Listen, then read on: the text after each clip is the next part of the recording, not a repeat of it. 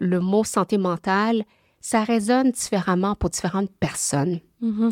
Et donc là, déjà, si moi je vis une détresse et de par mon, euh, ma famille et toutes mes, mes croyances étant asiatiques par rapport à la santé mentale, les croyances asiatiques, je ne vais pas généraliser, mais c'est beaucoup dans, ben, c'est des problèmes de santé mentale, ben, c'est la folie. Mhm. Euh, c'est- des, esprits, en fait, en, en vietnamien, il n'y a même pas de, de mot, en fait, qui dit santé mentale. On, on parle plus de la santé de l'esprit. Donc là, donc toutes les, les croyances sont associées à, à l'esprit. Et donc, j'ai un, es- un esprit qui, qui, qui, qui est impur, j'ai un esprit qui est dérangé. Mm. Et donc, pour, pour quelqu'un qui, qui croit en ça, appeler le 1-800 pour parler à un thérapeute de- pourrait se dire, mais comment je vais parler de mes esprits à un thérapeute Mhm. qui pourrait ne pas me comprendre, qui pourrait, en, en plus, j'ai peur de me faire juger. Et donc, ben, tu sais quoi, j'appellerai pas. Sûrement soi-même dire j'ai un, un trouble de santé mentale, même. euh, euh, puis bon, ou un trouble de l'esprit, ben c'est un peu intense là, de se dire ça versus juste hey, ça file pas. Voilà. Vous écoutez La Talenterie, votre meeting du vendredi. Bon vendredi, bienvenue à ce nouvel épisode du podcast de La Talenterie. La Talenterie qui est un hub d'innovation et de réflexion sur le monde du travail. Je m'appelle Sarah Jourdain-Houl, je suis la fondatrice de La Talenterie et l'animatrice de ce superbe podcast où chaque semaine on parle de plein de sujets, d'innovation sociale, d'entrepreneuriat et évidemment du monde du travail. Cette semaine, j'ai reçu la fabuleuse Mylène Dieppe, qui était vraiment passionnante. Quand on, se préparait à enregistrer l'intro, Charles disait Ah oui, elle était vraiment le fun, elle. Donc, euh, on a adoré euh, sa participation au podcast. C'est certain que je vais la réinviter. Mylène, elle est formatrice et consultante. Elle est spécialité, spécialisée, que dis-je, en santé mentale et en diversité, équité, inclusion. Donc, un mélange vraiment super intéressant d'expertise. Puis, en fait, c'est la fondatrice de Gestion Santé Continuum. Elle est formatrice à la Commission de la santé mentale. Bon, elle, elle participe à plusieurs sortes d'initiatives. Puis elle me dit, Sarah, j'aimerais tellement ça que tu dises aux gens, parce que je pense que ça lui tient vraiment à cœur, que pour elle, ce qu'elle voit, c'est qu'avec l'arrimage de la santé mentale puis de la diversité, équité, inclusion, en fait, on peut s'assurer que la diversité visible et invisible deviennent des forces recherchées sur le marché du travail. Donc euh, voilà, c'est dit. Puis vous allez le voir euh, en écoutant l'épisode. Mylène est tellement sympathique, euh, puis très concrète aussi. Donc j'en dis pas plus. Vous allez la découvrir juste avant de vous laisser dans notre conversation, de vous garrocher. Je vous mentionne qu'à la talenterie, on fait plein, plein, plein de contenu. De plus en plus, il y a plein d'affaires qui s'en viennent. D'ailleurs, si la santé mentale, c'est un sujet qui vous intéresse, sachez que mon nouvel associé, Jimmy Côté, va bientôt démarrer un podcast, une web série. Au moment où j'enregistre l'intro, je suis pas certaine encore des dates de sortie, mais ça va être sur YouTube. Puis si vous voulez ne rien manquer de la sortie de cette web série-là, je vous invite à vous inscrire à notre infolette en suivant le lien dans les notes de l'épisode. Et là-dessus, je vous présente Mylène Dieppe.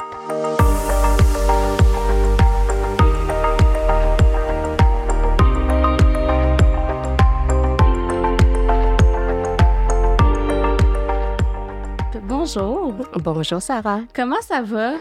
Ça va un peu stressé et euh, belle énergie en même temps. Ah, d'être ici. Moi, je suis pas stressée pour toi pour une seconde. Là, on s'est parlé plusieurs fois, tu t'exprimes super bien. Puis en plus, tu fais, ben, on va le dire, tu es consultante, donc tu es habituée de t'exprimer. Tu es formatrice aussi. Euh, tu as deux sujets de prédilection. On va parler des deux un peu aujourd'hui.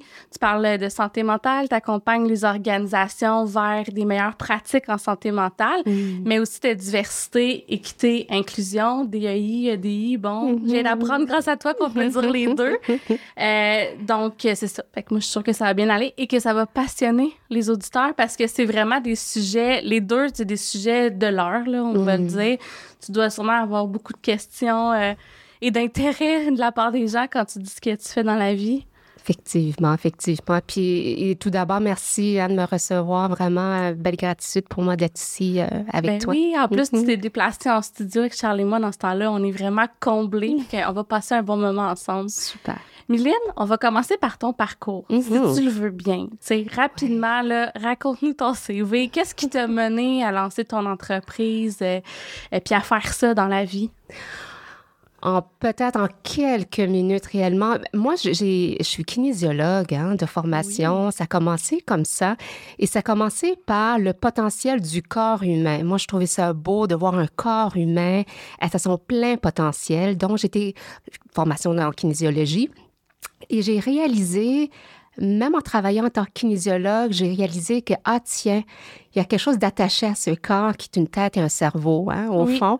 Et euh, on le réalise, mais pas à, à tous les niveaux. Et lorsque j'ai réalisé la force, en fait, euh, de, du potentiel humain et dans la santé globale, et c'est là, en fait, je me suis accrochée à tout ce qui est santé mentale, motivation. Et à l'intérieur de tout ça, euh, j'ai travaillé euh, pour une compagnie d'assurance Hmm. et c'est là que ça, tout, ça, ça- tout a basculé pour moi parce que j'avais la chance de rencontrer des gens en arrêt de travail. Et je dis vraiment la chance parce que j'ai quitté mon nid familial très tard et mes parents m'ont éduquée jusqu'à la journée où que je suis partie très tard de la maison. Et après ça, c'est les assurés, donc les gens en arrêt de travail, qui m'ont éduquée. OK. Ils m'ont éduqué de la vie, ils m'ont éduqué de, de la maladie, ils m'ont éduqué de la vie. C'est quoi ton santé et l'impact en fait au quotidien sur la personne, sur le travail et sur la famille? Et c'est là en fait j'ai commencé à rencontrer des gens en arrêt de travail pour cause de dépression, euh, épuisement professionnel, etc. Qui de fil en aiguille, j'ai dit ah ben tiens, j'ai commencé à finalement je suis partie à mon compte, euh, et j'ai offert mes services étant kinésiologue pour la santé mentale et de fil en aiguille, bon j'ai changé, j'ai fait un peu de consultation RH pour implanter des des programmes de mieux-être. Euh, mais ça m'a toujours suivi, en fait, ce morceau de, de santé mentale parce qu'on n'en parle pas assez, euh, parce que, en fait, pour moi, quelqu'un qui a son plein potentiel, et je trouve ça beau, un humain qui se lève le matin être son plein potentiel, c'est parce que, pas parce que la vie est parfaite, pas parce que la, la personne ne vit pas de stress, c'est que la personne arrive à, à naviguer Mhm. au travers des éléments de stress. Et c'est ça, en fait, qui fait que je, continue là-dedans. Et maintenant, avec mon entreprise, c'est de la formation, beaucoup. Oui, oui. Euh, la formation autant pour les gestionnaires. hein, les gestionnaires, euh, Hmm. tu peux imaginer un peu... Ils sont euh, tellement clés, on s'entend dans les Ben dynamiques d'équipe, dans la santé mentale des gens, dans le stress, là, la gestion du stress. ouais. Ils sont vraiment coincés, hein, par moments, les Ouais. gestionnaires, tu trouves pas? Des... Ben oui, on en entend souvent euh, Ouais. parler. Puis je, je trouve qu'on leur attribue beaucoup de responsabilités. Exact. On n'a pas toujours beaucoup de bienveillance, malheureusement, envers les gestionnaires. On réalise peut-être pas le, le rôle puis la situation où on les met entre la direction, les employés, puis en même temps les opérations hein, Mm. qu'ils doivent gérer. Fait que ouais, j'étais assez d'accord Mm. avec toi. Puis tu dois l'observer euh, au quotidien parce que tu parles de stress avec eux. Ouais. Est-ce que tu as le sentiment que les gestionnaires, écoute une question, tu n'auras peut-être pas de réponse, là, mais sont-ils plus stressés Mhm. que la moyenne des employés à cause de cette charge mentale supplémentaire? La réponse, c'est oui. Et en fait, les statistiques euh, d'une entreprise vont de, de mon chapelle, le LiveWorks, qu'on appelle maintenant. Ils offrent un, un rapport de l'indice euh, de la santé et ils démontrent en fait que la santé mentale des gestionnaires euh, est vraiment plus impactée euh, durant la pandémie, beaucoup plus que euh, le, le palier employé non gestionnaire. Et justement, hein, c'est un peu un, un palier qui est coincé entre euh, les demandes de l'entreprise et les demandes des employés de l'équipe aussi. Et comme tu avais mentionné, ce manque de bienveillance, beaucoup d'attentes, beaucoup d'attentes. Oui. Donc, euh, pour ce palier-là, c'est beaucoup euh, des formations sur la détection des signes précurseurs et proactivement faire l'intervention, mais ensuite, euh, je forme avec un, je ne vais pas dire un protocole, mais un processus pour avoir une conversation qui est sécuritaire, étant un non-professionnel de la santé. Oui, puis là, en plus, avec la, le, la- le travail à distance qu'on connaît, les freins qui sont amenés par l'écran, ça, c'est des statistiques euh, qui sont pendant la pandémie, j'ai envie de dire, mais est-ce qu'on en avait avant la pandémie, de savoir si le rôle même de gestionnaire euh, apporte plus de pression? Est-ce que est-ce que c'est quelque chose qu'on a mesuré ou t'as peut-être pas ballpark Mm. les chiffres, là, mais... Hmm.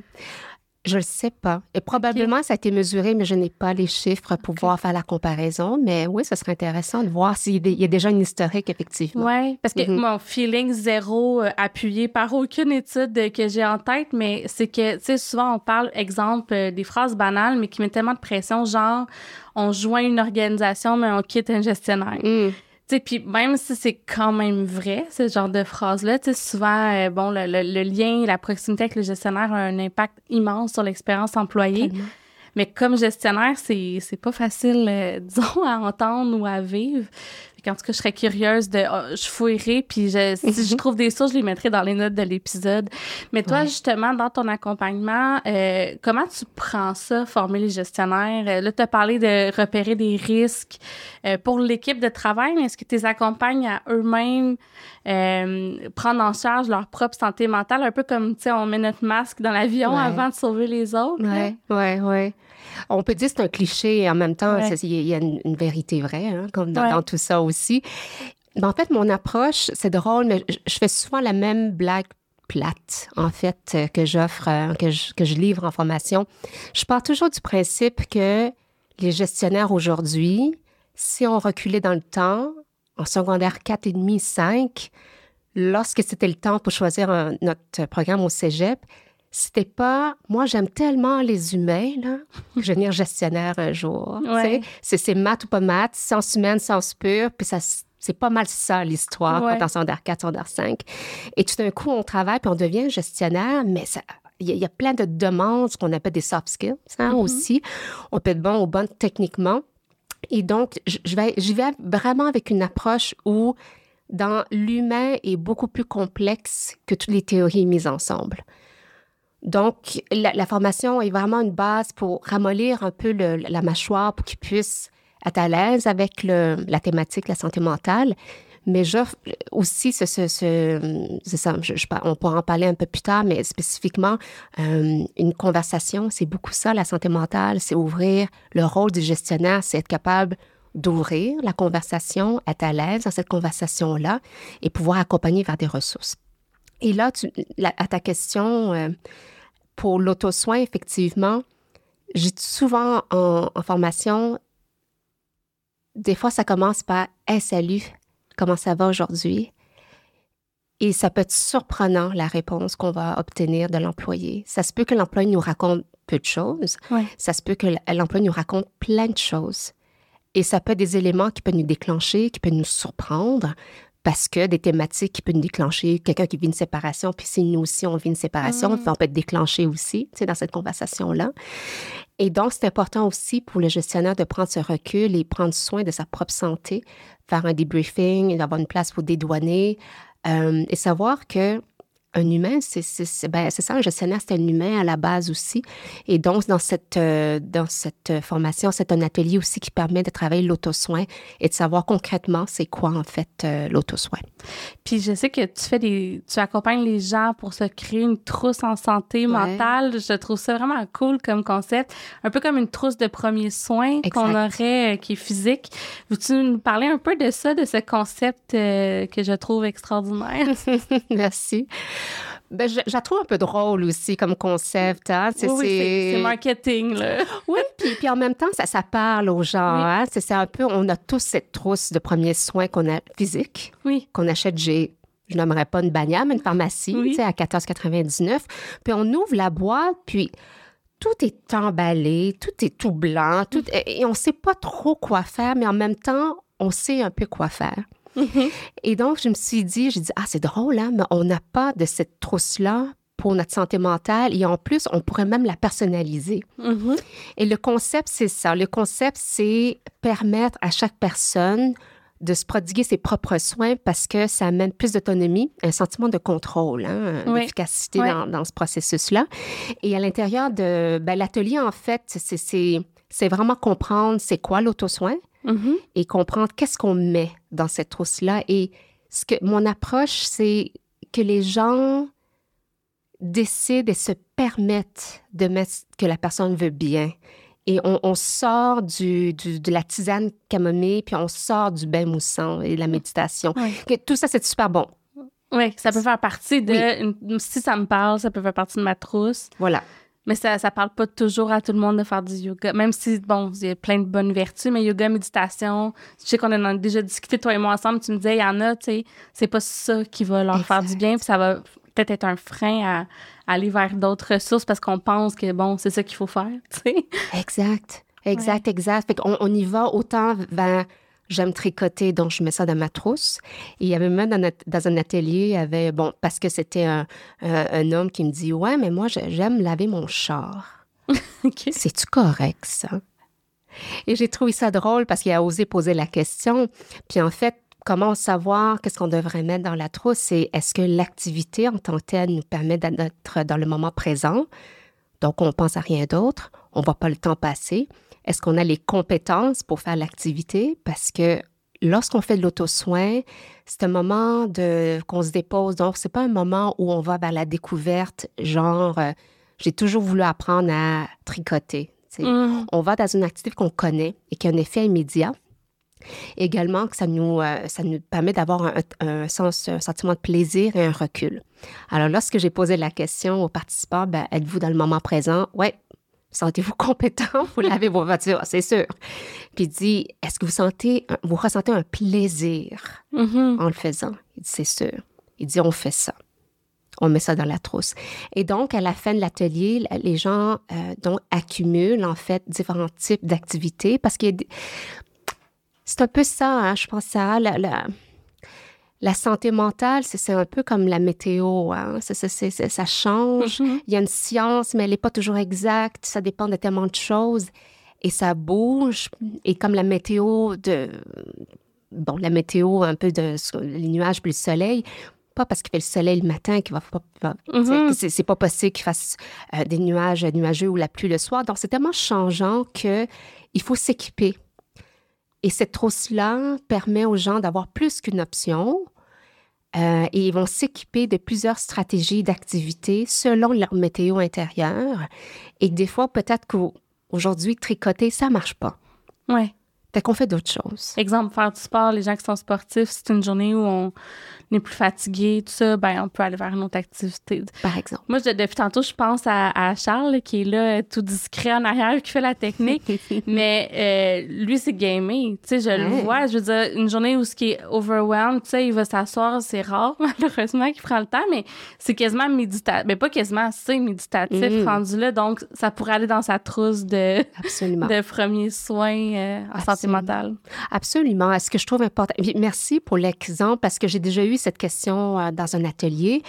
Et, en tout cas, il y a eu un peu dans. Parce que je le donne virtuellement, fait que il y a la boîte à conversation qui était accessible à tout le monde. Et j'avais senti un peu un, jugement de d'autres participants qui disaient Ouais, mais le gaming, c'est pas bon, là, sur des, des, des, appareils électroniques et tout et tout. Mm. Et en fait, l'invitation que, que j'avais offerte, c'est dire ben un, l'auto-soin ressemble à différentes choses pour différentes personnes, premièrement. Et deux, on revient à la checklist. Est-ce que on fait du gaming, on sent dans le présent? Est-ce qu'on sent qu'on a les compétences, qu'on on ressent du plaisir? Ça nous permet de prendre un recul? Oui, oui, oui, on le met. Maintenant, c'est qu'en fait, ce qu'il faut observer plutôt, c'est si le gaming, parce qu'on on prend l'exemple du gaming, ça peut n'importe quoi, si le gaming fait que ça a un impact négatif dans la vie quotidienne. Mm. C'est-à-dire que, bon, on prend Charles en exemple, et merci Charles d'accepter de, de participer à cet exemple. Si jamais on voit que Charles, il, oublie euh, euh, ses responsabilités de la vie quotidienne, là, ça, ça peut devenir quelque chose qu'il ben faut observer. Mais si Charles il arrive à vaquer à ses activités de la vie quotidienne et il est citoyen responsable et employé du mois, bien là, on, laisse Charles faire hein, parce que ça fait son, son auto-soin. Ben un peu comme euh, moi j'aime ça prendre un verre de vin. C'est correct un verre de vin avec ma mère, avec une amie ou mais tu sais 14 verres de vin, c'est une autre histoire là. Fait que bon, hmm. je comprends ce que tu veux dire que si ça va vers de la dépendance ou un déséquilibre, ça, ça peut pas fonctionner. Mais dans les organisations, parce que là, on parle beaucoup de hobby, tu sais, est-ce qu'il y aurait lieu d'avoir, de laisser plus de place au travail pour que les gens aient faire des moments hmm. de déconnexion sur leur euh, lieu de travail? Oui. Oui, je pense que ça va être intéressant. J'ai pas de boule de cristal là-dessus. Ça va être intéressant parce que là, on vient de vivre, là, tu sais, ben oui. le côté virtuel. Chacun avait cette autonomie-là. Maintenant, je me pose la question si les gens se permettaient, en fait, de prendre un moment pour faire l'auto-soin. Mais maintenant, oui, je pense que les organisations ont aussi cet espace, je ne veux pas dire responsabilité, mais cet espace, effectivement, euh, non seulement d'offrir des ateliers sur la gestion des émotions, la gestion de stress en général, mais pas juste offrir les ateliers de la formation, mais dire, ben, cet atelier fait partie d'une stratégie, puis en passant, la stratégie, c'est que on va vous offrir, on va vous encourager, on va vous faciliter des moments d'auto-soin. Mmh. Fait qu'on pourrait mettre, faire des, des, des, salles même qui sont dédiées à ça. Tu sais, quand on parle du coin employé, il y a peut-être lieu de le réaménager. D'ailleurs, il y a beaucoup d'organisations qui cherchent comment ramener les gens au travail en partie pour, bon, des, dans l'hybride, garder quand même une culture euh, de présentiel parce qu'il demeure qu'il y a des employés qui veulent euh, ça. Puis il y a aussi des, des, avantages, on va se le dire, à avoir l'équipe qui connecte ensemble en présentiel. Fait que ça, ça peut être euh, une des stratégies, peut-être en repensant les lieux de travail, euh, qui peut, pourquoi pas, être la prévention en santé mentale en même temps. Hein? Oui, je, pense qu'il y a, eu, il y a une, des stratégies, c'est offrir des espaces, absolument. Mm-hmm. Je pense que j'ajouterais aussi la couche de donner cette permission. Donc, ça peut être des choses comme envoyer un rappel à tous les mm-hmm. jours via un courriel ou via un, un, système qui fait Ah, est-ce que tout le monde a fait son auto-soin aujourd'hui? Ou permettre un chat ou un, chat qui permet de dire Ah, moi, j'ai fait mon auto-soin aujourd'hui, j'ai joué au ping-pong. J'invente, j'invente là. Mais c'est ça, encourager ces discussions autour de, de l'auto-soin et, permettre aussi faire des rappels. Donc, l'espace, c'est une chose, mais encourager aussi cette culture aussi plus soft, mais. Euh, ouais. Ouais, puis tu sais, un peu comme pour la déconnexion, on, on, on, dit oui, faut, faut, je pense que les messages organisationnels sont super importants. J'ai l'impression qu'il faut aussi euh, que la direction, la haute direction et les gestionnaires, puis on remet ça sur les épaules des ah gestionnaires ah mais faut montrer l'exemple. Tu sais, c'est-à-dire si on dit ah oui oui, chez nous on encourage, euh, je sais pas l'auto-soin, il y a des lieux de travail, mais tous les hauts dirigeants sont toujours en réunion, euh, full à côté dans leur horaire, puis ils travaillent de 8 à à 8 le soir, ben c'est difficile comme employé de se sentir à l'aise d'aller prendre un moment pour ça, pour déconnecter ou pour euh, faire de l'auto-soin. Donc, euh, ouais. Ouais.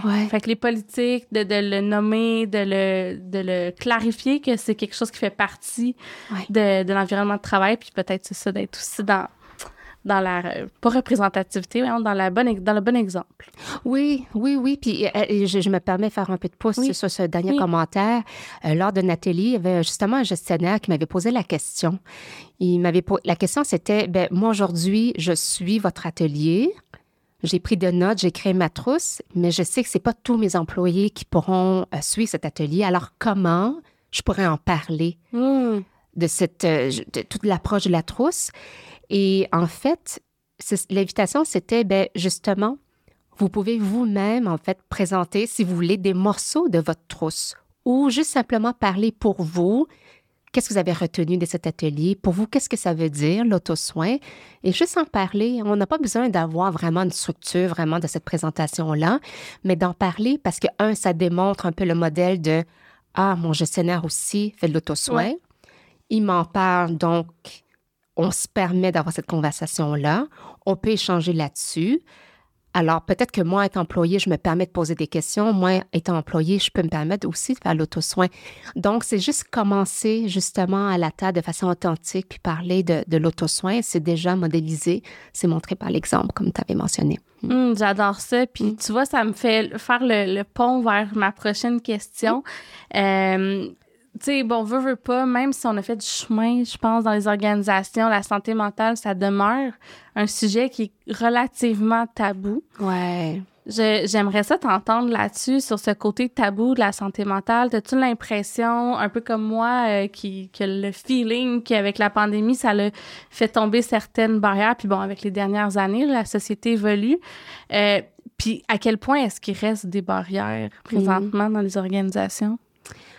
On a avancé, mais il reste du chemin à faire. Puis j'ai l'impression qu'il va toujours en rester. Euh, tu sais, déjà, il y, a la stigmatisation, qui, est mm-hmm. le, le, tabou, mais aussi, aussi l'auto-stigmatisation. Hein, dont la stigmatisation, c'est un peu le, jugement de, de l'environnement, de la société, de notre famille à l'égard de quelqu'un qui vit un problème ou un trouble de santé mentale. Et l'auto-stigmatisation, c'est moi-même envers moi, moi envers moi-même. Ah ouais. Ça, on est bon. Hein. Ouais. Ben, moi, je connais plein d'entrepreneurs qui pleurent de, de stress, de fatigue derrière les rideaux, mais ça paraît jamais. Tu sais, on s'autorise pas. Puis je dis, j'en connais, moi aussi, j'ai eu des passes comme ça. Puis c'est rare que les gens euh, s'autorisent à juste le dire, puis être comme ça devant les employés, les collaborateurs, les clients. Il reste que on se met nous-mêmes nos propres freins. absolument, absolument. Puis merci de ton ouverture. Donc, on peut parler peut-être quelques secondes à ton ben entrepreneur, euh, effectivement. Euh, moi-même, j'ai grandi grâce à deux épisodes d'épuisement professionnel moi-même. Et euh, puis c'est ça, dans ma, je ne l'ai pas dit dans ma présentation, mais moi, je suis ceinture noire hein, en, crise de panique, en ah, Je pensais que tu allais vraiment nous parler de... De, de, karaté aux arts martiaux. Ah non, non, moi, moi je, je je suis ceinture noire en crise de panique. Tu sais, euh, j'en fais, ça, ça fait au-dessus de, de, de, 10 ans, même 15 ans que j'en fais. Et, et, et c'est ça, c'est étant entrepreneur, on, on a toujours ce costume hein, de, bien faire les choses, de bien paraître, et parce mm-hmm. qu'on est aussi, on fait partie de l'entreprise. Donc, effectivement, pour revenir euh, au tabou et à, la stigmatisation, euh, je crois qu'il y a une nuance parce que ta question, elle est bonne parce que c'est tellement complexe en arrière. Mm-hmm. Je crois je crois qu'on a avancé, les organisations ont avancé en matière de stigmatisation dans le sens où on en parle. Mm-hmm. On en parle beaucoup plus grâce ou à cause de la pandémie. Et l'analogie que je prends souvent, c'est euh, c'est à l'époque, bon, on a repris les voyages en avion, mais imaginez juste l'analogie de l'avion. Hein. Il y a, la, première classe et en arrière, je pense que c'était un humoriste qui a dit la première classe, puis il n'y a pas de classe. Mais bon, c'est la première classe, puis les, sièges en arrière. Bon. Et je prends toujours l'analogie que euh, avant la pandémie, les gens qui, étaient en, première classe, il savait que le menu était différent. Il savait qu'il y avait quand même un environnement qui est différent. Et il savait qu'aussi, en arrière des rideaux, l'environnement est différent en arrière aussi. Mais c'est pas tout le monde qui traversait ce rideau-là pour voir qu'est-ce qui se passait réellement. Et maintenant, avec la pandémie, c'est qu'il n'y a plus ce rideau-là. Hmm. J'ai comme l'impression qu'il n'y a plus de première classe parce que la pandémie a affecté tout le monde dans une organisation, de tous les paliers les gestionnaires, le, C-suite, les déchets, le président, le vice-présidente, tout le monde, tout le monde a été impacté. Donc, c'est pour ça que ça ramène un peu une, prise de conscience, un éveil commun de dire, ah ouais, OK. Moi aussi, présidente, je vis cette conciliation travail-famille que je vivais déjà avant. Mais maintenant, moi aussi, j'ai mes enfants à la maison. Et mes employés voient mes enfants courir en bobette en arrière pendant mon meeting. Ça, ça, défait un peu, euh, ça fait tomber les rideaux un peu, comme tu dis. Absolument, absolument. Mm. Donc, ça facilite les, les conversations. Et les conversations sont différentes aussi. Maintenant, la nuance, je pense, je suis plutôt dans cette réflexion de on peut bien, mais encore du travail à faire parce que là, on est dans, dans l'auto-soin. On encourage les employés et gestionnaires à parler de la santé mentale et à prendre soin de leur santé mentale. Ça, c'est une chose. Mais il faut aussi préparer, continuer à ménager l'environnement pour donner cette permission aux employés de continuer à prendre soin de, soi. Mm-hmm. Là, j'essaie de trouver les, les mots exacts parce que là, on encourage les employés à en parler, c'est important, oui, je comprends, mais encore ce tabou, cette barrière, en fait, de la perception de l'employé demeure encore de j'ai des mots pour en parler de ma santé mentale, j'ai goût d'en parler de la santé mentale à mon équipe, à mes collègues, mm-hmm. à mon gestionnaire, mais comment je sais que c'est sécuritaire? Oui, que on va pas me juger, voilà. que ça va pas affecter mon développement, ma progression de carrière, parce que mon Dieu, je peux pas prendre la pression. Voilà. Je pourrais jamais être gestionnaire de haut niveau. Ouais, ça, ça demeure vrai. Je pense que ça, il y a encore un, travail à faire. Et, et, ça, c'est vraiment, ben, tu, tu, le sais plus que moi, dans, dans cette culture d'entreprise-là, qu'il faut continuer à. C'est ça, c'est la stratégie, avoir des espaces, mais tu sais, c'est, comme on dit, un walk the talk. C'est, vraiment ça encore a, que je, pense qu'il y a encore un peu de, de chemin à faire, j'ai l'impression. Oui, je suis d'accord. Et pourtant, quand on regarde les statistiques, en plus, euh, socialement, bon, c'est sûr que c'est lié peut-être à la pandémie, mais il y a énormément de gens qui ont vécu des enjeux de santé mentale. Ouais. Fait que, comme tu le dis, c'est à tous les niveaux là, dans l'organisation. Fait qu'à un moment donné, qu'est-ce que ça prend pour que les tabous tombent, puis qu'on s'autorise? Moi, j'ai le sentiment, peut-être plus d'un point de vue culture organisationnelle, mais qu'il y a de plus en plus de lieux de travail qui se rendent compte que la super performance puis l'excellence puis le, mm. ça a le moins sa place ou ça crée en fait des, des problèmes de santé mentale. Mm. J'ai le sentiment qu'on a des prises de conscience puis des conversations, comme tu dis. Après, est-ce que concrètement les choses changent? Euh, je pense qu'il va falloir attendre aussi pour, mm. euh, pour mesurer l'effet de la pandémie. C'est encore tôt, on est encore euh, dedans. Là. Ouais, ouais. C'est complexe. Hein. Je pense que l'humain est, est, agile, l'humain est capable de s'adapter, mais l'humain va réagir aux, stimulations de l'environnement. Vraiment. Donc oui, j'ai hâte de voir, tout comme toi, de voir comment les choses vont se placer les, prochaines années, là, post... Euh, en tout cas, est-ce qu'on peut parler de post-pandémie? Je ne sais pas. On n'est pas encore là, peut-être. Ah non, mais peut-être à un moment donné. mais on suivra l'indice de santé mentale ou de dont tu nous as parlé, de, LifeWorks. Oui, ouais, on fait ça. Good. Si on revient aux conversations, justement, tu nous as dit que euh, tu aiguillais les gestionnaires pour être capable de, d'avoir des bonnes conversations. C'est quoi les bonnes pratiques pour mm. justement, euh, tu sais, comme montrer à notre équipe que c'est correct, puis c'est un safe space, puis on peut en parler? Ouais. C'est, en fait, c'est... Euh, c'est de savoir détecter d'abord, hein? c'est détecter euh, les signes, de savoir, ben, est-ce que je remarque un changement? Le premier signe étant un non-professionnel de la santé, on n'est pas dans le diagnostic, on n'est pas dans est-ce qu'on parle d'anxiété, de stress ou de dépression, on n'est pas là. Parce qu'en fait, ça, on va laisser ça aux professionnels de la santé. Étant gestionnaire, on est plutôt dans est-ce que j'observe, je sens, je vois, j'entends un changement dans le comportement de mon employé. Parce que j'ai remarqué depuis quelques semaines, la personne participe moins aux réunions. Est-ce que j'ai remarqué depuis quelques semaines, ou peut-être un mois, ou peut-être plus, que la personne est moins souriante, souriante ou s'isole un peu plus au travail? Donc, c'est des comportements, des changements de comportement ou encore, je détecte dans des conversations avec un ou une employée qui me dit Oh, moi, prendre des marches, là, mm-hmm. je suis peine trop fatiguée. Juste l'idée de faire une marche, ça me fatigue. Ça, c'est des, des, signes de changement. Mm-hmm. Et donc, c'est savoir ça par une première approche. Une question que je, que je reçois souvent des, des gestionnaires, c'est oui, mais dans l'approche, je veux pas non plus y aller comme un, pompier, puis aller en urgence, parce que tu vas bien, est-ce que tu vas bien, est-ce que je puis je veux pas non plus, euh, tu sais, dire, bah, regarde, c'est pas grave non plus. C'est quoi le juste milieu? Comme, et, j'appelle ça, c'est un peu une danse. Hein? C'est vraiment commencer la conversation, savoir que, ben écoute, euh, est-ce que, ben, je, je prends Sarah, je, mm-hmm. je, te prends un exemple, c'est dire, ah, Sarah, est-ce que tu as quelques minutes? Euh, je veux juste voir comment tu, tu vas commencer avec cette conversation-là. Et si jamais je vois que, bon, l'ouverture de ton côté, tu, non, euh, ça va bien. Euh, de quoi tu parles, Miline? Euh, non, non, tout est correct. Hein. Et c'est là, c'est apprendre justement à nommer les observations en tant que telles. Et après, on est dans l'écoute. Et l'écoute après et pendant et tout le temps dans cette écoute active-là, c'est de savoir, en fait, la plus la, la meilleure pratique, mm-hmm. j'irais adopter, c'est l'écoute active. Et c'est savoir, pas juste savoir poser les bonnes questions, mais juste savoir rester en silence. Hein. Ce que j'ai toujours hein, euh, dans, mes, dans mes formations, c'est vous posez la question et ensuite vous fermez la trappe. Non, mais ça, c'est tellement plus dur à faire qu'on pense.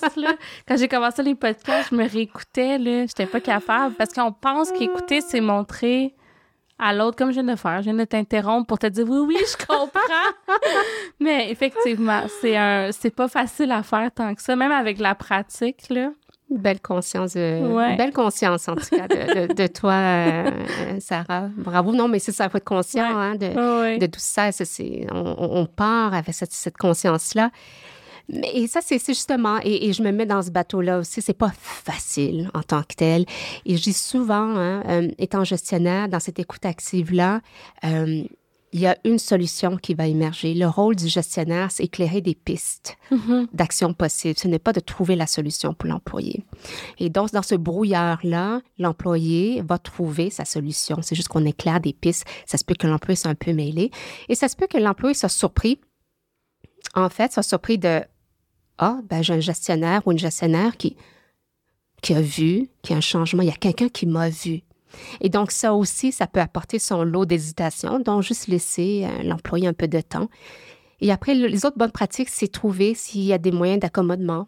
Oui. Tu sais, des fois, c'est la personne, elle n'a pas besoin d'aller en invalidité nécessairement. Des fois, oui, on est rendu là. Et oui, il faut accompagner l'employé vers ces démarches-là. La, personne a besoin d'aller chercher une période d'invalidité pour aller chercher le, soin de façon euh, plus structurée, de façon plus intense. Et bon, mais parfois, la santé mentale, et tous les états, c'est des états d'émotion qui sont transitoires.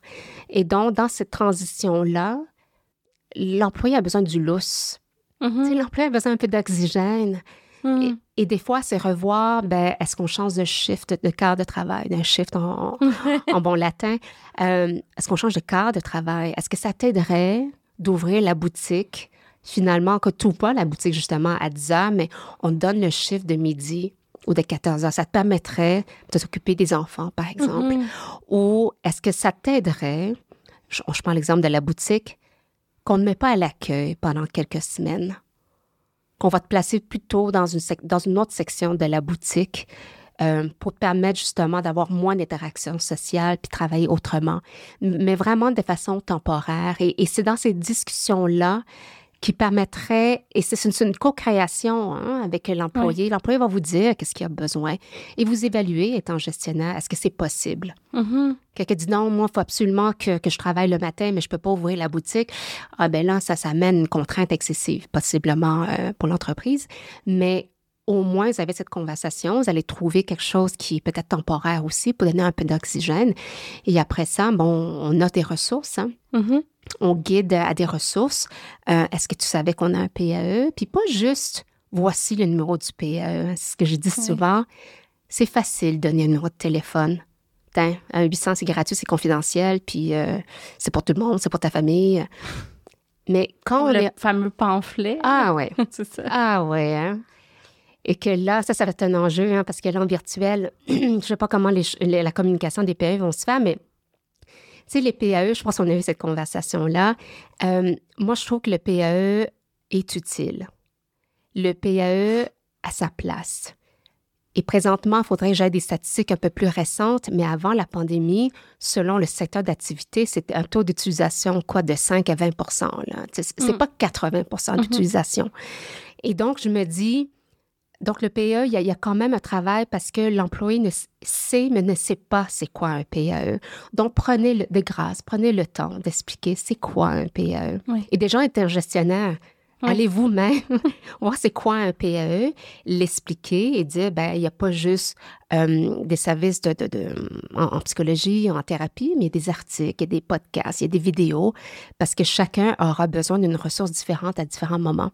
Oui et aller parler à un thérapeute comme première étape, ça peut faire peur à beaucoup de monde, mais peut-être aller lire sur le sujet, avoir un podcast ou une vidéo. Une vidéo, ça peut aider. Donc, et donc, les meilleures pratiques, c'est vraiment s'assurer qu'on est dans l'écoute active, on est dans l'accommodement et, et, offrir des ressources, en fait, une ou deux, pas 5000. Ah, bon point. Parce que sinon, on se perd dans les, dans les ressources. Mais, puis, tu vois, ça me fait penser, on parle beaucoup justement des programmes d'aide aux employés, les PAE. Là, bon, il y a les, les joueurs en télémédecine qui ont commencé aussi à avoir des volets en santé mentale. Il y a de la thérapie cognitivo-comportementale sur mm. Internet qui se fait. Il y a mm-hmm. plein de choses, j'ai envie de dire, payantes, là, même si des fois, c'est pas tant dispendieux pour l'employeur, euh, mais qu'on peut avoir pour ajouter à notre offre de rémunération globale. Mais il y a aussi des ressources euh, pas nécessairement payantes, tu sais, comme euh, sociales ou, tu sais, Mm. où on peut rediriger les gens. Puis ça, c'est des réflexes que les gestionnaires, en tout cas de mon observation, Mm. ont pas nécessairement. Fait que des fois, juste de faire un document euh, à l'intention des gestionnaires qui résume, hey, tu sais, s'il y a des enjeux de violence conjugale, voici des ressources. S'il y a des enjeux de santé mentale, voici euh, des ressources. Puis comme tu le dis, d'inclure peut-être des, euh, des blogs, des livres, bon, euh, que sais-je, là, des podcasts. là.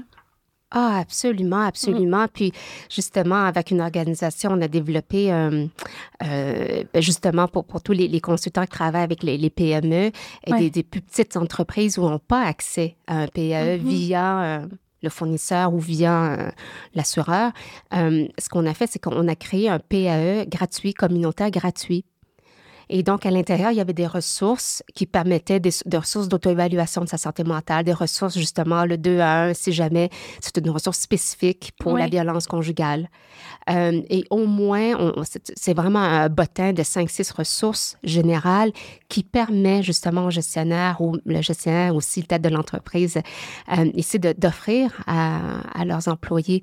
Et que oui, il y a d'autres ressources dans la communauté qui existent en tant que Mhm. telles parce que ça peut être un frein du fait que l'employé se faire dire que c'est un service offert par l'employeur.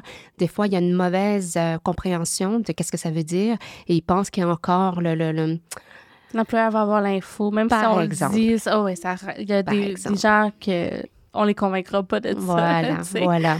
Mais puis aussi, j'ai envie de dire de faire un suivi aussi parce que, écoute, là, c'est, c'est vraiment un- une anecdote à côté, là, mais tu vas comprendre où je m'en vais. Sais, on le sait, là, les, les ressources euh, gouvernementales, des fois, le temps d'attente est long, la prise en charge est longue. Fait que, tu sais, Mhm. si on fait juste envoyer les gens vers ces ressources-là, puis qu'il n'y a Mhm. pas de, de suivi, peut-être on va les échapper, j'ai envie de Ouais. dire. J'ai une cousine qui étudie en criminologie en ce moment à l'université, puis pour un travail, elle voulait, tu sais, appeler une coupe de ressources en violence conjugale, justement. Mhm. Elle n'a jamais eu la ligne dans Ah. aucune de ces ressources. Puis c'est vraiment quelque chose d'extrêmement urgent, là. Il faut prendre Ouais. en charge au moment où la personne appelle, ça a peut-être juste un deux minutes pendant que le conjoint est parti. Fait que faut, c'est correct de se fier sur les ressources en place, mais je pense qu'il faut quand même garder un lien avec la personne si elle est assez ouverte à nous. Je suis pas une experte euh, Absolument. comme toi, mais je, je sais pas ce que tu en penses, là. Bien vu, bien vu, Mm. parce qu'effectivement, euh, demander un- pour un service être en attente, ça c'est en tant que tel. Ben déjà, si on prenait un, un pas de recul là-dessus, Ouais. Pour une personne qui vit une détresse, que ce soit associé à une anxiété, que ce soit associé à une violence, donc violence dans toutes les formes possibles, cette détresse-là, il, déjà, il y a cette auto-stigmatisation de dire, et c'est un peu ça, ça peut être, et je je veux pas généraliser, mais ça peut être des discours de type, c'est de ma faute. Qu'est-ce que j'ai fait pour Mhm. arriver à vivre l'anxiété? Qu'est-ce que j'ai fait pour vivre cette violence? Je, je pourrais faire mieux. Je devrais faire mieux. Ah ben, je vais faire mieux. Mhm. Et donc, dans ce- cette spirale-là, la personne, elle, reste dans cet espace-là. Et c'est plus complexe que ça. Définitivement, je, je- je prends des... Des, Des raccourcis intellectuels raccourci. pour qu'on comprenne. Ben oui. Exact, juste pour cette conversation. Et donc, dans cette détresse-là, la personne, elle va beaucoup plus avoir un rapprochement avec quelqu'un qu'elle connaît. Elle connaît, et cette personne qu'elle connaît, c'est quelqu'un de confiance. Et habituellement, on recherche quelqu'un qui sera dans le non-jugement. Mhm. Et, dans, et rapidement. C'est un peu ça. On veut prendre le téléphone ou on veut quelqu'un qui est accessible rapidement. Alors, ces personnes-là, habituellement, se retrouvent dans notre environnement, que ce soit de la famille, que ce soit un collègue au travail, un ami ou une amie. Et donc, pour revenir à, à ton bon point, je ne veux pas dire aux gens qui vivent une détresse de seulement s'allier avec des amis à son réseau, mais c'est également, oui, faire un reach out en bon latin à des services dans la communauté spécialisés, mais entre-temps, absolument, restez proche. Et si vous, êtes, vous écoutez ce podcast et vous êtes la personne, justement, ressource, qui est amie avec la personne qui est en détresse, c'est rester proche. Mhm. C'est prendre le téléphone, répondre aux textos lorsque la personne a besoin. Parce qu'en attendant la- le rendez-vous, en attendant qu'on a la ligne, euh, on peut vraiment, réellement aider la personne qui est en détresse. Et, et justement, euh, de plus en plus, ce qu'on voit maintenant dans les organisations, c'est c'est la- le père aidant ou la père aidante ou le système de père aidance. hein. Mhm. qui ne remplace pas les PAE, qui ne remplace pas euh, les professionnels de la santé, mais c'est juste que dans l'immédiat, un ami, un collègue peut aider à amortir un petit peu les, signes et symptômes ou cette détresse-là. Et comment on le fait? Déjà à la base, bon, il y a tout un cours en arrière, mais à la base, c'est, c'est de l'écoute active sans jugement. Mm-hmm. C'est créer un safe space qui, ah de toute façon, dans la, pour que les gens soient motivés, mobilisés, engagés au travail, c'est une des conditions importantes, mm. ce sentiment d'appartenance. Euh, puis pour le créer, ben le safe space, ça fait partie. Fait que c'est bon pour euh, tout le monde gagne, comme on dit. Hein.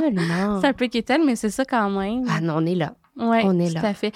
Euh, avant aussi qu'on se quitte, je veux vraiment qu'on qu'on aborde un sujet euh, important, clé. Tu me fais réaliser beaucoup de choses. À un moment donné, on jasait justement des tabous autour de la santé euh, mentale, mm. puis dans une perspective un peu de, de, de multiculturelle ou de diversité, équité, inclusion. tu me fais réaliser qu'il y avait peut-être des, des zones grises ou des angles morts qu'on pouvait mm. avoir par rapport à ça. J'aimerais ça qu'on en parle. Est-ce que tu as envie de, de, ah de revenir sur ce point-là avec moi? Ah, absolument. j'y tiens, j'y tiens parce que, en fait, dans mes ateliers, mes formations, euh, euh, ma sensibilité, en fait, vient du fait que, bon, peut-être vous, peut-être vous l'avez entendu ou pas dans, dans mon nom. Euh, moi, je suis née au Vietnam. Donc, ça fait 40 et plus années que je suis au Québec. Et, et mon bagage, en fait, du fait que je suis asiatique, on parle et on ne parle pas, en fait, de la santé mentale. Et dans mes formations, je disais que quand on parle d'auto-soin, on parle de traitement. L'auto-soin, les traitements a différentes formes pour différentes personnes. Et, chez nous, avec ma mère, c'est des soupes. Maman, ça va pas bien, j'ai mal au dos. Maman, ça va pas. Ah, j'ai une soupe. Viens, on va manger viens, je vais te faire quelque chose à manger. Et c'est beaucoup autour des soupes, parce que oui, c'est réconfortant, mais il y a toujours des conversations autour de la table de Ah, quand on a des malaises, on prend le, melon d'hiver, quand on a, trop chaud, on mange telle chose. C'est beaucoup autour de la nourriture. Et j'ai cette sensibilité que, justement, la santé mentale, les dialogues, les conversations sont différentes. Hein. Chez nous, à la maison, puis je dis pas que c'est généralisé pour toutes les familles vietnamiennes, mais c'est mange ta soupe, ça va bien aller, là. Mais on n'a jamais eu des conversations sur est-ce que tu te sens mieux? Comment Qu'est-ce qui fait que tu es rendu là? Comment on peut t'aider? C'est ben, tu veux-tu un Tupperware pour la soupe ou l'amener chez vous? Tu sais, ça fait la suite du, du, traitement, tu sais. Et donc, dans cette sensibilité-là, j'ai juste fait des observations Justement, on parlait du PAE tantôt. Euh, et, ce que je vais dire ici, c'est pas juste pour des familles ou des, gens euh, de la communauté ethnoculturelle, mais c'est toute famille, en fait. Lorsqu'on voit des posters, des affiches euh, de PAE qui dit Avez-vous des problèmes de santé mentale? Appelez le PAE. Ou avez-vous des troubles de santé mentale? Appelez le PAE. Mais c'est juste avoir cette sensibilité que le mot santé mentale, ça résonne différemment pour différentes personnes. Mm-hmm. Et donc là, déjà, si moi je vis une détresse et de par mon, euh, ma famille et toutes mes, mes, croyances étant asiatiques par rapport à la santé mentale, les croyances asiatiques, je ne vais pas généraliser, mais c'est beaucoup dans, ben, c'est des problèmes de santé mentale, ben, c'est la folie, Mm-hmm. Euh, c'est des, des, esprits, en fait, en, vietnamien, il n'y a même pas de, de, mot, en fait, qui dit santé mentale.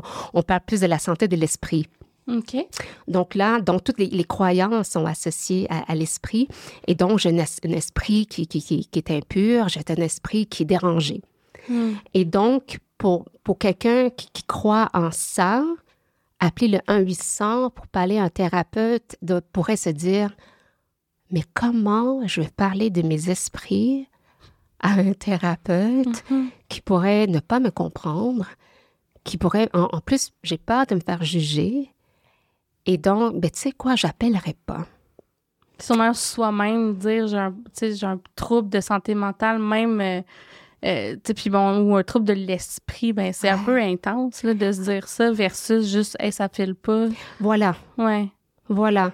Et, un peu, j'étais plutôt dans la réflexion de dire, ben, dans les affiches, est-ce qu'on pourrait juste dire des choses comme le moral est bas ces temps-ci? Tu sais, visitez notre site web, nous avons des vidéos, des capsules, ou encore, avez-vous observé des changements de votre bien-être ces temps-ci? Donc, vraiment y aller de façon plus globale, générale, pour parler sans rentrer dans tous les mots. Mais c'est ça, y aller plutôt. Puis les gens en général, hein, je pense pas qu'ils ont le vocabulaire. Nous, on l'a parce qu'on travaille dans le domaine, mais je pense pas les gens qui ont le vocabulaire pour dire Ah, aujourd'hui, euh, oh, je, je, vis un peu d'anxiété, des palpitations, puis un peu d'excitation. non, euh, on n'est pas là. Dans le sens où les gens, des fois, ils disent bah, Regarde, je, je, sais pas ce que j'ai, je file pas. Tu comprends? Je file pas. C'est quoi que Je le sais pas. Ouais. Je ne sais pas. Je, me permets une anecdote. Euh, oui, vas-y. À, l'époque, dans l'ancienne vie, lorsque j'étais kinésiologue, je parlais à un assuré, lui, c'était un arrêt de travail pour trouble, euh, en fait, problème lombaire. Et moi, en bonne kinésiologue, je voulais décortiquer, tu comprends? Je voulais décortiquer son mal de dos. Et là, j'y allais avec, bon, on, va l'appeler Pierre. Euh, Pierre, tu sais, quand tu as mal au dos, là, est-ce que c'est comme des coups de couteau dans le dos ou c'est des chocs électriques ou c'est un spasme? Hum. Il me regarde. J'ai mal. J'adore. J'ai mal. Et, moi, en tant qu'inésologue pur, je dis, ah, mais je, oui, mais si c'est électrique, ça peut être neurologique, je ferai des choses différentes. Il me regarde voulant dire, je le sais pas. Je le sais pas. Fais de quoi? Hmm. J'ai mal, tu comprends-tu? Donc, pour revenir à la santé mentale, c'est que des fois, les gens, soit ils n'ont pas le vocabulaire, soit ils n'ont pas l'énergie, ou sont comme, gars, j'ai pas, il y a tellement de brouillard dans mon cerveau présentement, là. Tout ce que je peux dire, c'est que je file pas. Tu mm-hmm. comprends-tu? Je file pas. Alors, je fais quoi avec ça? Et donc, c'est pour ça que y aller avec des terminologies un peu plus générales, de dire le moral est bas, appelez-nous. Ça file pas depuis quelques semaines, appelez-nous, tu sais. Et pas toujours avoir ce sentiment d'urgence. Avez-vous des problèmes ou des troubles de santé mentale? Donc, c'est un peu ça aussi. Et aussi de savoir, dans la communauté ethnoculturelle, euh, et je ne peux pas aller dans la spécificité euh, parce que je ne connais pas toutes les spécificités. Mais pour revenir à mon histoire de soupe, hein, c'est un peu ça mm-hmm. aussi. L'auto-soin ressemble à beaucoup de choses. Des fois, moi, je l'entends, en tout cas, des, des, des gens que je, je, crois qui viennent des familles euh, racisées ou ethnoculturelles qui disent Pourquoi j'appellerais un psychologue que je ne connais pas? Je veux mm-hmm. juste en parler à mon cousin ou à ma cousine. Pourquoi ça doit sortir de la famille? Donc, ça peut créer cette honte-là aussi, que ça sort de la famille aussi, et un peu cette perception de si je consulte, en fait, parce que c'est grave comme situation aussi, que je suis malade. Et dans la, santé mentale, c'est des états de, transitoires, hein, c'est pas nécessairement des troubles de santé mentale. Des fois, on n'est juste pas bien parce qu'on vit des deuils, peu importe, on n'est juste pas bien et des fois, on a besoin d'en parler. Et on peut parler à quelqu'un de, qui, nous ressemble, dans le sens où qui, pourrait nous comprendre.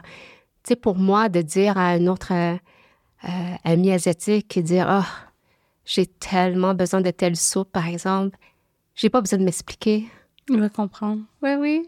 Mon ami, mon ami va juste dire, hum, ouais, ah ouais, ah ouais, ouais. Je sais comment tu dis ça. ouais, exactement, tu sais. Ouais. tu parlais, on parlait aussi tantôt du fait que les tabous tombent, puis que bon, socialement on a fait du chemin, mais, mais reste que les tabous sont pas au même niveau non plus en fonction des cultures. Fait que tu sais, les mm. nouveaux arrivants, ça peut peut-être être un choc aussi des fois euh, quand on, parle de santé mentale avec les mots qu'on utilise. Fait que j'imagine juste d'avoir cette sensibilité-là aussi aux réalités diverses. Mm. Moi, c'est pas quelque chose euh, auquel j'avais pensé avant d'en jaser avec toi. Ouais. Fait que ça, c'est sûr qu'il y a beaucoup de chemin à faire là-dessus dans un contexte où on est de plus en plus en plus multiculturel euh, comme société. Ouais, ouais. Je trouve ça intéressant, le, est-ce que je vais utiliser le bon terme, la montée de la DEI. Je, non, c'est pas... Bon, on peut le dire, il y a quand même une popularité autour de ça depuis Black Lives mm. Matter euh, ou un éveil des consciences peut-être? Je préfère, oui, éveil des consciences parce que la, montée, pour moi, c'est ce que je trouve euh, triste, et j'essaie de peser mes mots, ce que je trouve triste lorsqu'on parle de la DEI, c'est que des fois, il y a des conversations où je me dis, oh non, on est dans des checklists, oh non, on est dans des, des modes, des, des vogues de bon, on parle Mais la DEI n'est pas une mode. Tu sais, la DEI a, toujours existé. Peut-être il y avait d'autres mots où, où l'éveil collective n'était pas là Mhm. pour en parler.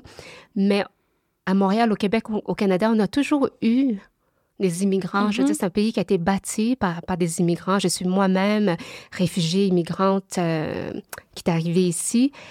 Et ça fait longtemps on est sur le marché du travail. Puis effectivement, je pense que ton mot est beaucoup mieux choisi. Cet éveil collectif est, est le plus présent aujourd'hui.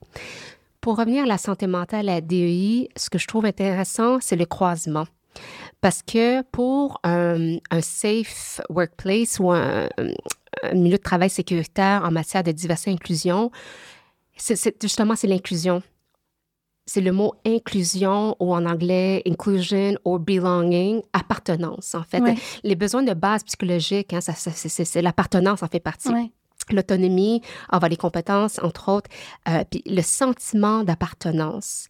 Le sentiment d'un employé d'aller au travail et de se sentir qu'à tout moment, l'employé peut lever la main et dire, écoute, le quota ou les attentes, je veux, mais j'ai besoin d'aide. Mhm.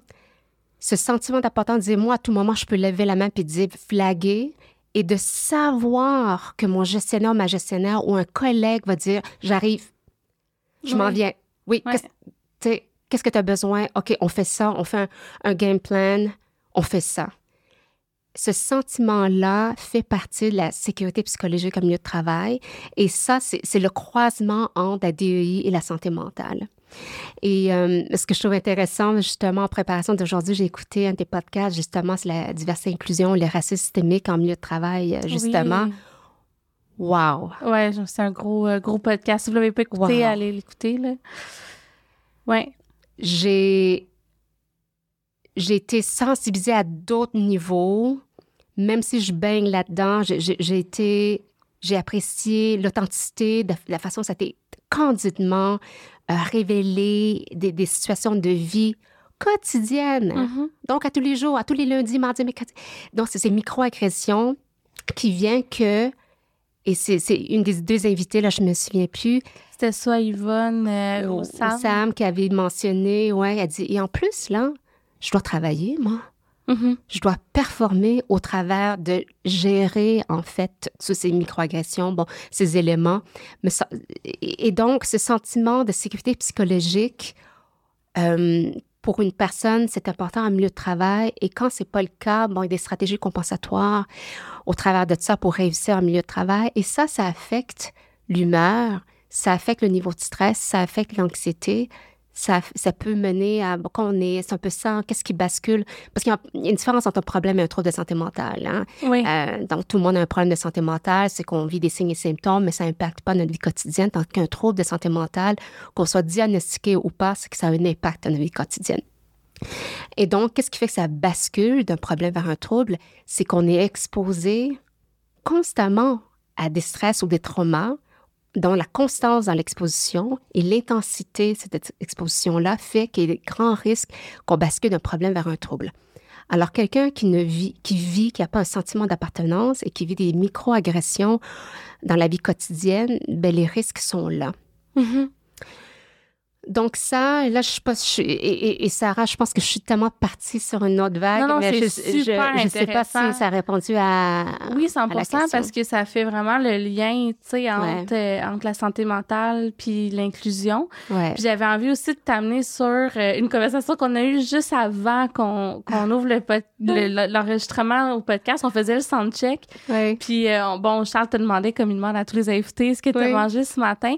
Puis, j'aimerais ça que tu racontes cette histoire-là parce que je trouve qu'elle parle beaucoup de euh, quand on réfléchit pour la majorité sans se soucier peut-être des différences, ben, on passe peut-être à, co- à côté des occasions d'aider quelqu'un. Est-ce que tu serais à l'aise de raconter Absolument. cette histoire-là? Absolument. Ah, ma chère mère, hein, euh, euh, son français n'est pas assez à point pour qu'elle puisse bien écouter, comprendre notre, cette conversation de podcast, mais il faudrait que j'y dise que j'ai encore parlé d'elle aujourd'hui. Euh, donc, l'histoire, c'était, euh, tu sais, mise en contexte, euh, nous, ça fait euh, au-dessus de 40 ans qu'on est arrivé euh, au Québec du Vietnam et donc nous sommes des, des réfugiés et migrants de première génération. Et et ça aussi, là, je me retiens, Sarah, parce que ça, ça, ça, ça fait... une autre conversation parce que c'est des, c'est des enjeux, des traumas très différents. Quand on Mm. est des enfants de première génération, de- des migrants de première génération. Et le trauma vient du fait qu'on on- on assiste beaucoup, on devient des adultes très tôt parce qu'on assiste nos parents Oui. dans beaucoup de choses. Parce que donc, mes parents sont pas francophiles, euh, ils parlent anglais. Et, et donc, donc j'ai accompagné ma mère à, à l'hôpital, euh, à Montréal pour son rendez-vous parce qu'elle vit avec un diabète de type 2. Et le rendez-vous, c'était avec euh, une nutritionniste. Là, je sais plus si on dit nutritionniste ou diététicienne. Je m'en excuse. On, comprend très bien. Oui, d'accord. Et donc, l'objectif de la rencontre avec la, la spécialiste, c'est juste déterminer les saines habitudes de vie sur l'alimentation. Et ça commence avec qu'est-ce que vous mangez dans une journée? Ça commence par qu'est-ce que vous mangez au petit déjeuner? Moi, je sers d'interprète aussi. Et donc, là, ma mère, donc, elle comprend, elle a compris la question. Et là, il y a eu juste un délai. Et là, la, la personne, la spécialiste, elle sort le guide canadien, le guide alimentaire canadien, et pointe en fait sur le pain. Est-ce que vous mangez des- du pain, toast, oatmeal, gruau, eggs, œufs? Ma mère, elle a compris la question. Oui.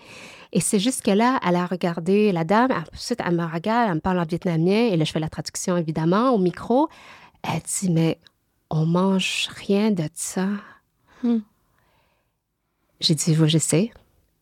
Je dis, mais qu'est-ce qu'on va lui dire? J'ai dit, on va lui dire la vérité.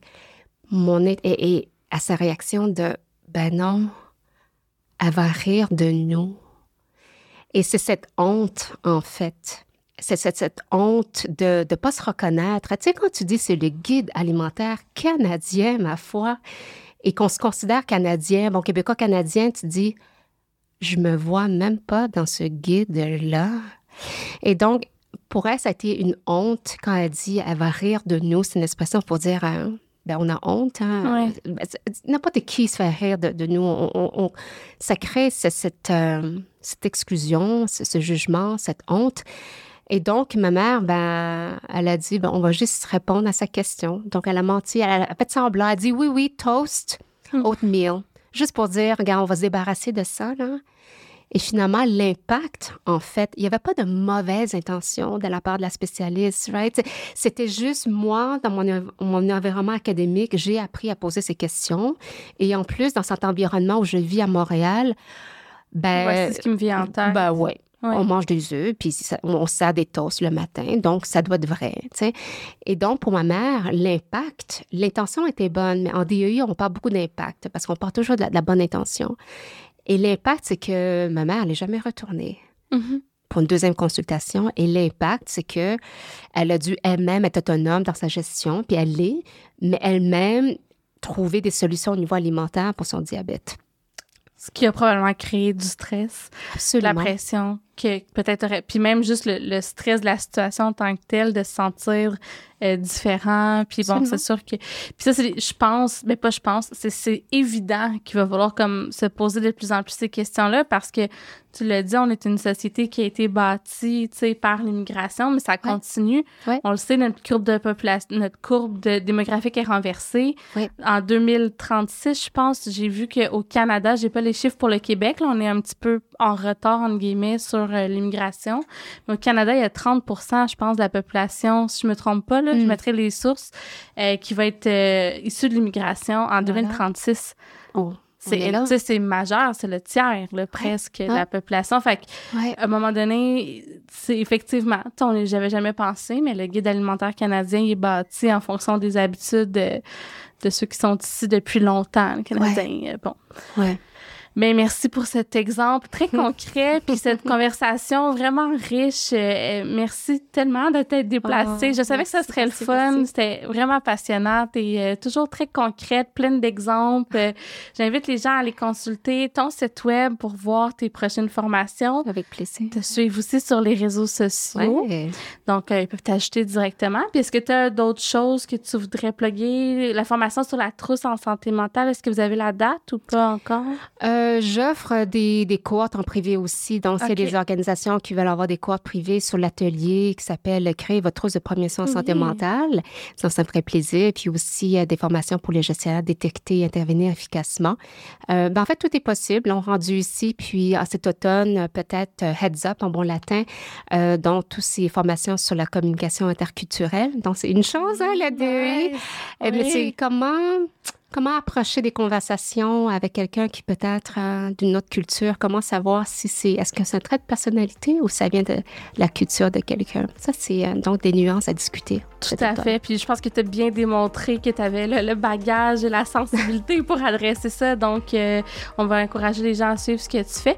Là, tu parles de cet automne, mais c'est proche parce qu'on va probablement publier soit en août ou début septembre parce qu'on est en break officiellement au moment où on enregistre. Donc, jetez-vous sur, sur vos claviers pour aller ajouter Mylène. Merci encore de t'être déplacée. Merci. Merci pour l'invitation et merci à Charles qu'on ne voit pas, mais on ne voyait pas non plus, mais merci Charles pour tout le contrôle technique. Et euh, merci Sarah pour ta bienveillance, à cet accompagnement. Euh, j'ai adoré nos échanges. Ah, merci, super, merci. Bonne journée. bonne journée bye bye. Salut tout le monde.